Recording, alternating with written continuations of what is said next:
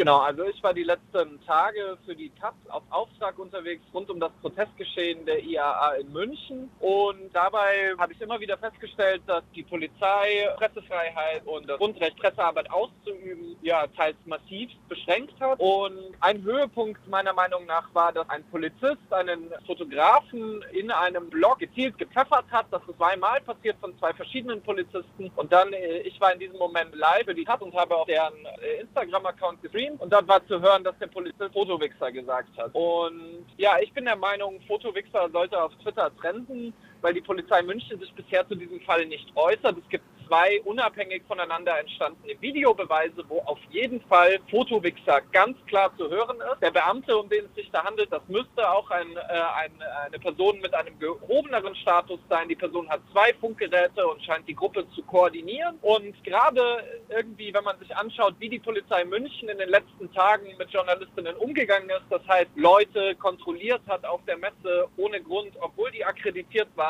und einen bundeseinheitlichen Presseausweis hatten, oder mich, der ich bei einer Hausbesetzung Live-Bericht erstattet habe und da vor Ort war und auch in dem Gebäude war, dann erkennungsdienstlich behandelt und mit auf das Polizeipräsidium genommen hat, finde ich einfach, dass es äh, dieses, dieser Ausspruch Fotowichser zeigt ganz gut das Verhältnis der Polizei München oder zumindest das Verhältnis von Beamten und Beamtinnen der Polizei München zu Fotografinnen. Und äh, ich finde, das ist ziemlich skandalös und das ist eine Beleidigung. Und wenn man sich vorstellt, ich würde einen Polizisten auf diese Art und Weise beleidigen, dann bin ich mir sicher, dass ich da mit einer Strafverfolgung zu rechnen hätte. Und äh, dass die Polizei München sich da ausschweigt und heute nur ein Ja, das wird sich gerichtlich klären auf Twitter postet, ja, finde ich ehrlich gesagt eine Frechheit. Vor allem, wenn man das in dem Kontext sieht, dass nicht die Polizei München eine gerichtliche Klärung anstrebt, sondern Journalistinnen vor Verwaltungsgerichten gegen das Handeln der Polizei München und die Rechtmäßigkeit ihrer Maßnahmen klagen. Soweit ich das mitbekommen habe, war dieser Hinweis Fotowichser ja nicht mal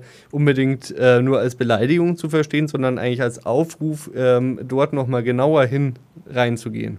genau, also wenn man sich äh, das in meinem ersten Video, ich hatte das leider in einem Livestream erst falsch eingeordnet. Ich hatte nur das Fotowichser gehört und war der Meinung, davor hätte der Polizist Scheiß gesagt. Aber tatsächlich hat sich bei dem Sichten eines zweiten Videos herausgestellt, dass es wohl um eine gezielte Entfernung von JournalistInnen aus einer Situation, wo die Polizei mit Pfefferspray und Knüppel in eine Demonstration hineingegangen ist, ging. Das heißt, also es gibt auch Bilder, wo man sehen kann, dass dieser Polizist ganz genau mit dem Blick nach Fotografinnen sucht und dann Minuten später gezielt Fotografinnen angreift. Ich meine, wir müssen uns auch äh, überlegen, es geht halt um Pfefferspray, das ist nicht irgendwie eine Trivialität oder so, sondern es ist eine Körperverletzung im Amt. Und als Privatperson, wenn ich ein Pfefferspray dabei habe, darf ich das nur in einer Notwehrsituation gegen Menschen verwenden. Und ja, in diesem ganzen Kontext natürlich irgendwie das, also der Hashtag Fotowichser, ich bin auf die Idee gekommen, weil halt vor einer Woche diese Andi große Sache war. Und aber dieser Hashtag oder dieser Ausspruch Fotowichser zeigt eigentlich eben nur das Verhältnis von Beamtinnen oder zumindest äh, dieser Ausspruch zeigt eigentlich nur das Verhältnis von einzelnen Beamtinnen zumindest gegenüber Fotografinnen. Und der Polizist, der,